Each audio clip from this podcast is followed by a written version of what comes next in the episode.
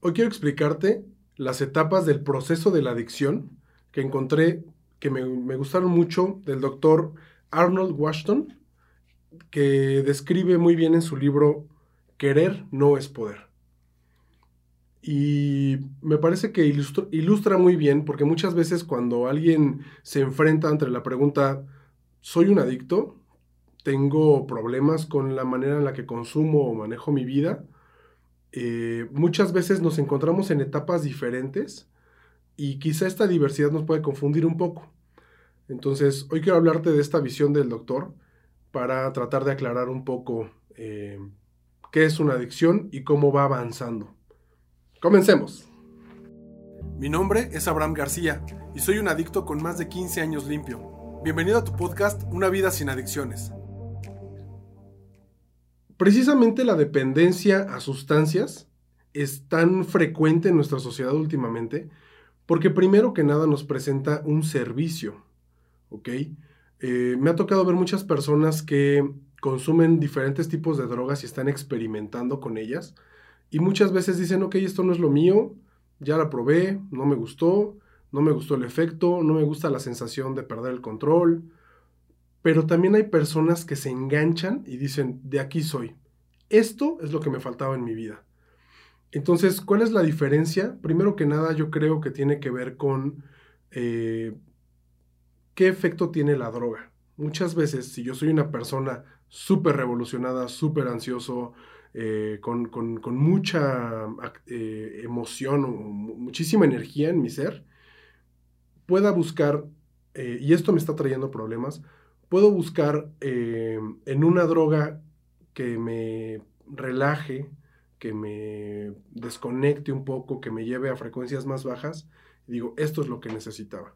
O al revés, soy una persona depresiva, soy una persona que tiene problemas con eh, con conectar con la gente, con sentirme identificado, y de repente hay una, hay una sustancia que me desinhibe, que, me produce euforia, que me permite, eh, como un lubricante social, como a veces decimos que es el alcohol, este, pues entonces dicen, esto es lo que necesitaba.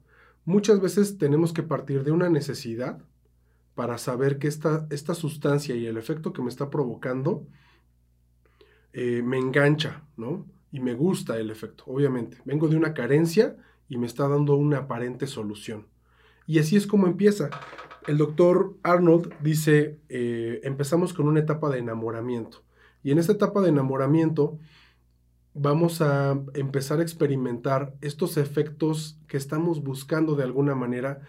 Y aquí es donde yo salgo de un problema que no he podido resolver por mí mismo y la sustancia mágicamente resuelve este problema. Si yo tengo problemas con socializar y hay una sustancia que me desinhibe, es justo lo que necesitaba, ¿ok? Eh, si yo tengo problemas con mantenerme quieto y parar mi mente y hay una sustancia que me relaja, es justo lo que necesitaba. El problema está en que yo no aprendí a solucionarlo. Dependo de una sustancia, dependo del efecto de una sustancia para poderlo resolver. Y al principio obviamente me saca del conflicto, pero también ahí está el gancho donde yo me empiezo a ser dependiente. La siguiente etapa es la luna de miel. También la podemos comparar con el empezar a usar de manera frecuente y regular esta sustancia. Seguimos teniendo el mismo problema, encontramos una solución que no me exigió ningún cambio, no me, exigió ningún crecimiento personal, no me exigió adquirir una nueva habilidad y simplemente de manera mágica se está solucionando con esta sustancia. Cada que me presento con el problema, ya sé que esta es mi solución y no pasó nada. Todo lo que me han dicho de las drogas, todo lo que han hablado de, lo negativo de las drogas, no está pasando. Entonces es una solución mágica, me gusta el efecto y por eso lo sigo usando. Y entonces empiezo a aumentar esta dependencia que yo tengo. Cada que se presenta mi problema, sé cómo solucionarlo. Y a veces ni siquiera se tiene que presentar el problema, simplemente me gusta la gratificación inmediata que me está dando esta sustancia y quiero más. ¿Por qué? Porque me lo merezco. ¿Por qué? Porque puedo pagarlo, porque tengo el tiempo para hacerlo. Y eh, algo que empezó siendo una pequeña solución mágica se empieza a desarrollar y empieza a aumentar la dependencia.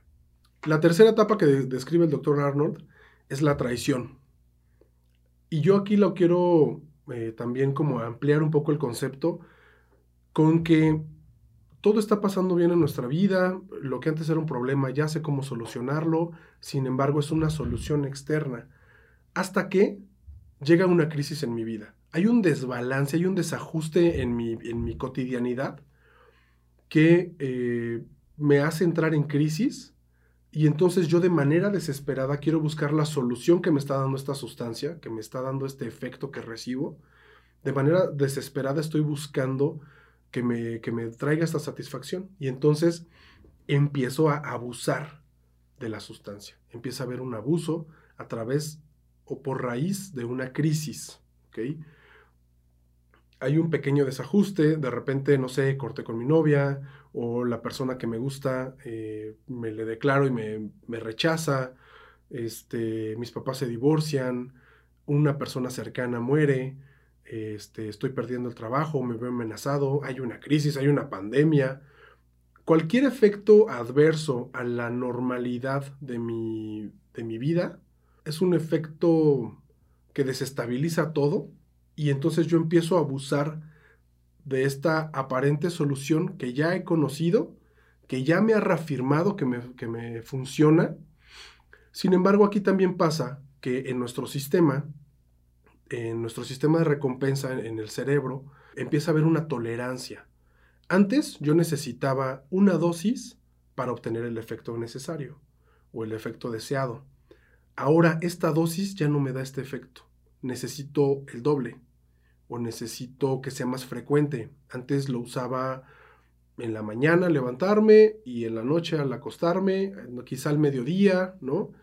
Pero de repente tiene que ser más frecuente tiene que ser una dosis más fuerte. Esta droga ya no me está solucionando y entonces tengo que empezar a usar combinaciones de sustancias para obtener el mismo efecto.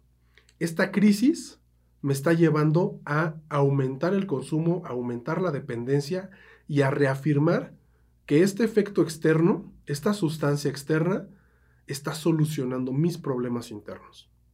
Con esta crisis que se presenta en mi vida, con este desajuste, con este simple, el simple hecho de empezar a tolerar cada vez más esta sustancia, también viene el inicio de la pérdida de control.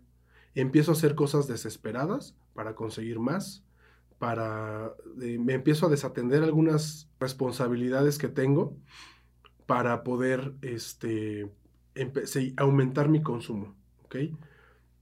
Entonces, con esta crisis también viene una pérdida de control. La siguiente etapa se llama en la ruina. Y es cuando ya hemos abusado tanto de esta solución que dejó de solucionar mi problema.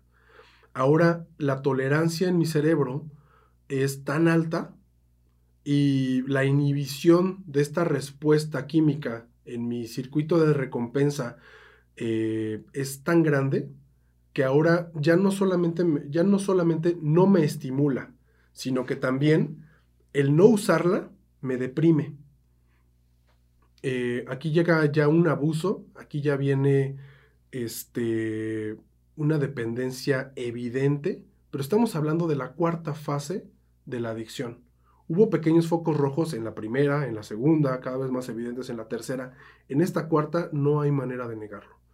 En esta cuarta fase de la adicción eh, es muy probable que pierdas una relación, que empieces a alejarte de los amigos que no aprueban tu manera de consumir, que no aprueban tu manera de divertirte o de enfrentar la vida, empiezas a perder amistades, relaciones, eh, empiezas a tener problemas con tu familia o con tu círculo cercano, puedes perder la escuela, puedes perder el trabajo, este, ya no te entusiasma nada. Si antes eh, buscabas algo en el deporte, eh, alguna liberación o algo, ya no te llama la atención, ya no te interesa comer, ya no te da placer absolutamente nada más que esta dependencia a la sustancia de elección. A esto, por ejemplo, le llamamos sustancia de impacto, la que más consumo y a la que más recurro cuando tengo problemas. Difícilmente hoy en día hay una persona que solamente consume una cosa, ¿no? A veces hay combinaciones de estas. ¿Por qué? Por el simple hecho de que ya las tenemos más disponibles. Antes eran drogas que se tenían que extraer de alguna planta, de algún lugar, Y ahora son drogas de diseño que en cualquier laboratorio clandestino las están fabricando. Y cada vez vienen más y nuevas.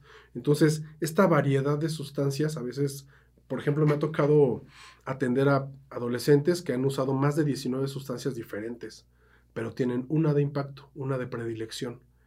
Y esta ya no está solucionando en esta etapa. Y por último, tenemos la etapa de aprisionados. Es aquí cuando ya la dependencia es tan fuerte que no puedo ver otra opción. Hay personas que les dicen, oye, este, pues haz otra cosa, vamos a algún otro lado, vamos a distraerte, déjame ayudar. No, yo estoy obsesionado, es la única opción en mi vida que veo. Cuando estoy aprisionado, no puedo ver otra salida. Cuando estoy obsesionado, no puedo ver otra cosa en mi mundo. Todo se redujo a mi dependencia a esta sustancia.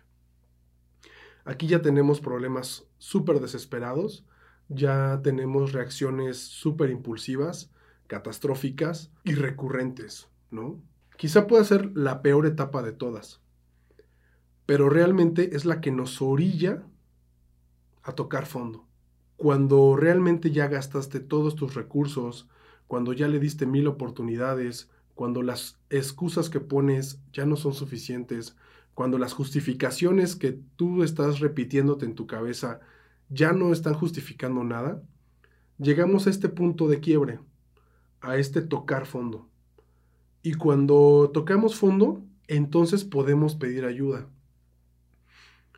No quiero que se malinterprete pensando que solamente cuando estamos en esta última etapa de aprisionados, vamos a tocar fondo. De hecho, en las cinco etapas que te estoy mencionando, en cualquiera tiene retorno.